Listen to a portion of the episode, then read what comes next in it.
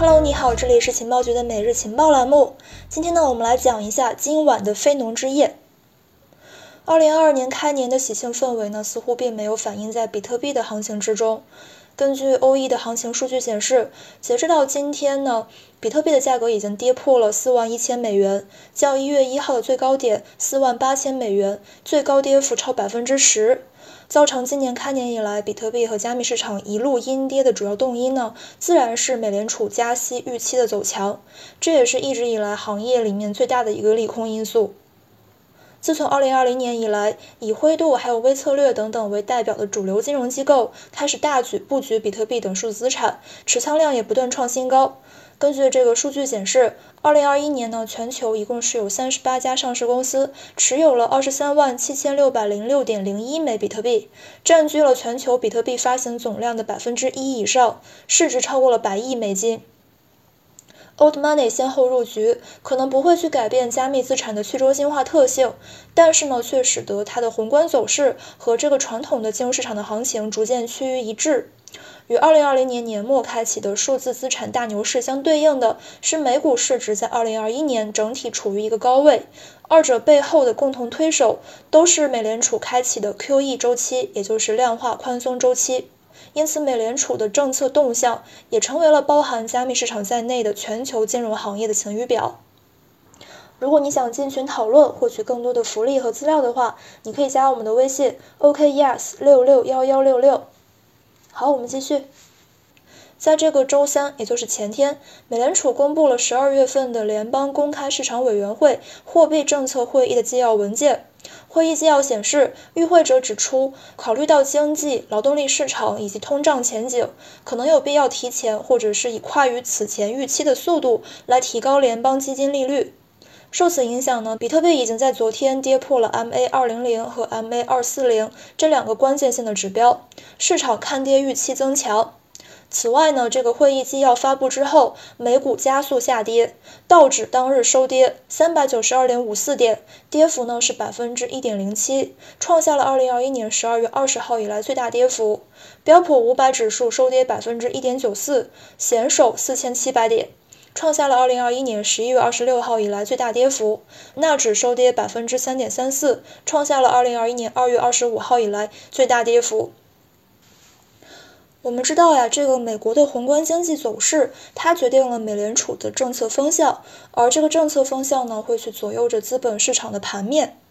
那么从最根本上来说，这个美国的宏观经济走势，它是由哪些指标来构成的呢？就是通胀率、还有就业率、GDP 增速以及这个进出口额等等各种各样的指标所构成的。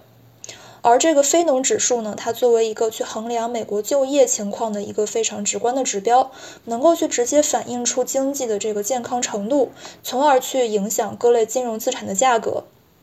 美国劳工部呢会在每个月的第一个周五晚间，北京时间夏令时的八点半，或者是冬令时九点半发布上个月的非农指数，当晚也会被称为非农之夜。一月七号晚呢，就是二零二二年第一个非农之夜，所以说投资者是非常需要关注的。首先，我们来解释一下什么是非农指数，以及非农指数和美联储政策的联动关系。美国非农指数呢，就是美国的非农业人口就业指数，也就是非农就业指数。它能够反映出制造行业和服务行业的发展和增长。如果说非农指数的数字减少了，就代表着这个企业降低了生产，第二产业和第三产业的就业人数下滑，经济呢步入了萧条。当这个社会经济的增长比较快的时候，消费呢自然会随之而增加，消费性以及服务性行业的职位也会增多。因此呢，这个非农指数越高，就说明这个经济的表现就比较好，加息的概率也更大。反之呢，如果说这个非农指数走低，则意味着消费和就业市场疲软，政策呢更有可能去降息来刺激经济。长期以来，美联储的两个货币政策目标始终都是这个物价的稳定和充分的就业。物价稳定长时间都放在首位，是美联储关注的一个重中之重。但是呢，在新冠疫情的爆发，使得美国失业人数屡创新高这样一个形势之下呢，美国经济政策的这个首要参考已经从稳物价转到了这个保就业。二零二零年呢，美国当局货币大放水，正是考虑到想要去提高就业率来带动经济增长。我们来回顾一下之前每一个非农指数公布的当天，都会去引起全球金融市场大地震，行情波动巨大，当晚也被称之为非农之夜。二零二二年的首个非农之夜，刚好处在美联储加息周期开启之时，这对传统资本市场的影响无需赘言。它对加密市场的影响会如何呢？有没有过去的历史数据可以来佐证呢？近期的行情持续走弱，还有没有别的影响因素呢？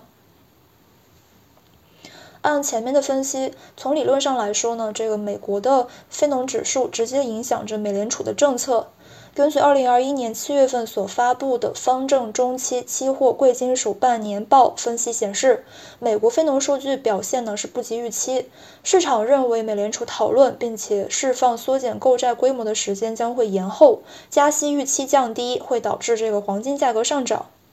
比特币呢被称之为数字黄金，跟黄金一样具备着避险的属性。价格走势呢也同样是跟这个非农指数呈负相关。比如说，在二零二一年的八月份，美国非农就业人口仅仅增加了二十三点五万人，创下了二零二一年一月份来的最小增幅，远低于经济学家所预测的七十三万人。数据公布之后呢，美元跳水，美元指数一度跌破九十二，而黄金呢大涨百分之一，比特币盘中一度大涨将近百分之四，重新返回了五万一千美元关口，创下了五月份以来的新高。而在刚过去的二零二一年的十二月份，情况则是恰好相反。在北京时间的十二月三号二十一点半，美国公布的十一月份的非农就业报告表现大幅不及预期，增幅呢创了年内的新低，但失业率下降还是比较多的。其中呢，这个新增就业人口二十一万，远低于分析师所平均预期的五十七点三万，失业率进一步的下降到了百分之四点二，超出了市场预期的百分之四点五。在数据公布的瞬间，比特币出现了短暂的快速上涨，最高涨到了五万七千六百一十七美元，然后又开始了持续的下跌模式，日内最低跌到了四万一千二百零九美元。其他的加密资产呢，也是随着比特币持续下跌，跌幅大部分超过百分之二十甚至百分之三十，整一个市场全线飘红。其实呢，也不仅仅是加密市场出现了下跌，美国三大指数道琼斯、纳斯达克还有标普五百也集体收跌，纳指盘中更是一度跌超了百分之二点五。当时呢，有分析称，关于奥密克戎变异毒株的不确定性很高，加上令人失望的就业数据，美股投资者决定在周末之前来抛售，这毫无疑问的波及到了加密市场。这个场景让很多人想到了2020年的新冠疫情刚开始肆虐全球的时候所引发的这个312大跌，而这一切的根本则是非农指数的升高，为美联储更早更快的推行加息政策提供了一个决策依据。不过呢，也时常会出现相反的情况，也就是当这个非农就业数据低于预期或者是低于前值的时候，美元和黄金同时上涨，这样的走势突出体现了美元的另外一个功能，也就是避险。这提醒加密投资者需要审慎对待规律，考虑多个影响因子的综合作用。值得注意的是，在本周三的这个美联储纪要文件公布前后，鹰派言论频出，加剧了市场恐慌情绪。这里我们列举了几个比较有代表性和权威性的。第一个呢，就是美联储主席鲍威尔表示，经济发展和前景呢证明应该加快债券缩减，通胀上升呢是加速缩债的原因，有望到二零二二年的三月份中旬结束 QE。第二个呢，就是鹰派代表人物美国圣路易斯联储主席布拉德认为，最快呢将会在三月份的时候来加息，而鸽派代表人物明尼阿波利斯联席主席卡什卡利指出。美联储2022年至少会需要加息两次来应对通胀。大宗商品之王、知名投资人 Dennis 更为悲观，他认为今年美联储将会加息四次，美联储今年可能会下跌百分之十到百分之十五。